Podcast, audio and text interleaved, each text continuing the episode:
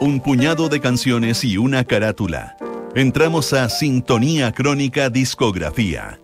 Una mirada profunda a los álbumes más importantes de las últimas décadas. Con Bárbara Espejo y Rodrigo Santamaría. Auspicio de Servicios Funerarios María Ayuda. Duna. Sonidos de tu mundo.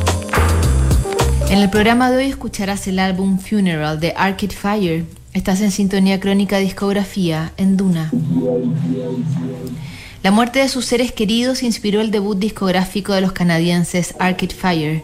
Funeral, editado el año 2004, los convirtió en una de las bandas clave del nuevo milenio y los validó ante sus pares, además de recibir elogios de David Bowie, uno de sus ídolos. En el programa de hoy revisaremos Funeral de Arcade Fire.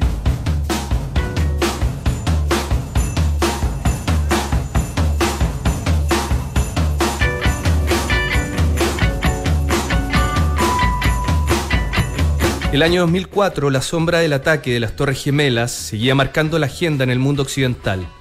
Ese año la CIA tuvo que reconocer que no existe un riesgo inminente de armas de destrucción masiva para invadir Irak. Esa declaración tajante dio paso a que la opinión pública desconfiara cada vez más del poderoso aparataje de inteligencia estadounidense. En Europa el terrorismo fundamentalista no daba tregua. El 11 de marzo de 2004 un atentado explosivo en la estación de trenes de Atocha, en Madrid, mató a 190 personas. Justo ese año se celebran seis décadas del Día D, que marcó el inicio del fin de la Segunda Guerra Mundial, pero ahora el enemigo era mucho más peligroso. El 14 de septiembre de 2004, la banda canadiense Arcade Fire publica Funeral, su álbum debut.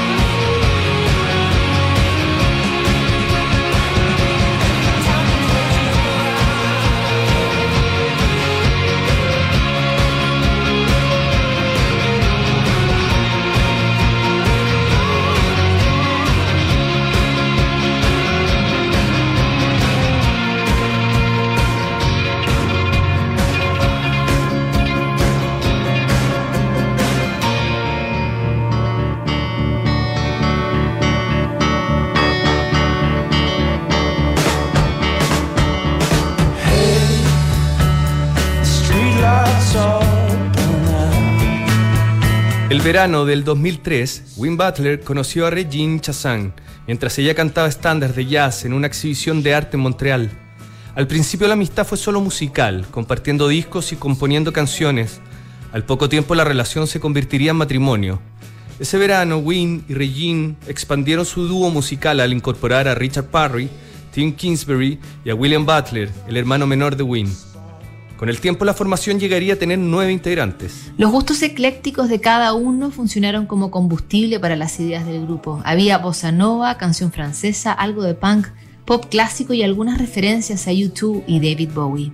Esa mezcla se transformaría en el caldo primordial de Arcade Fire que ese mismo año editó un EP que encontró el apoyo del sello Merch.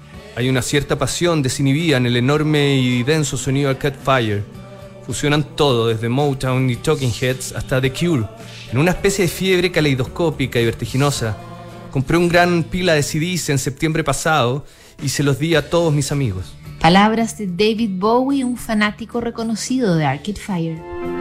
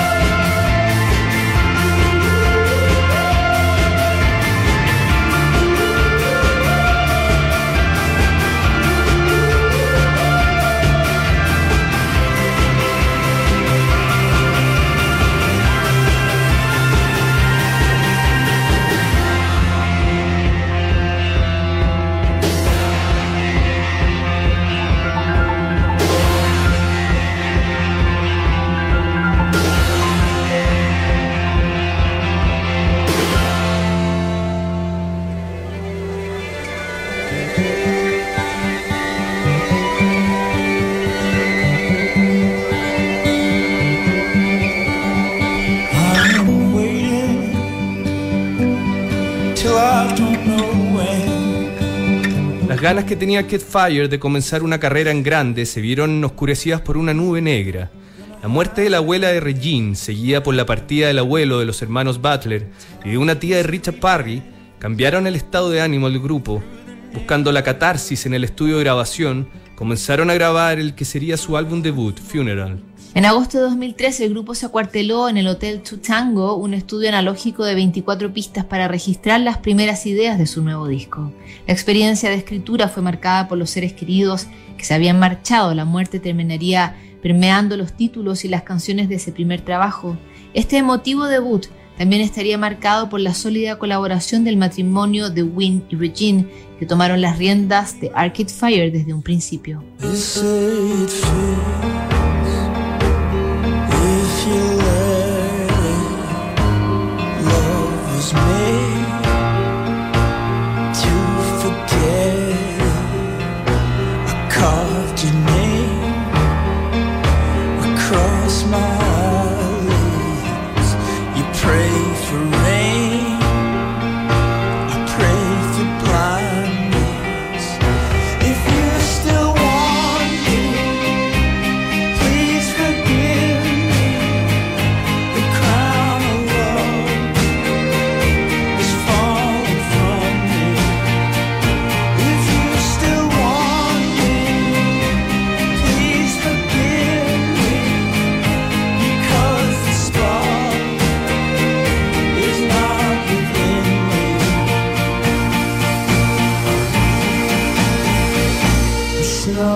it out before my mom walked in my bedroom. The only thing that you keep changing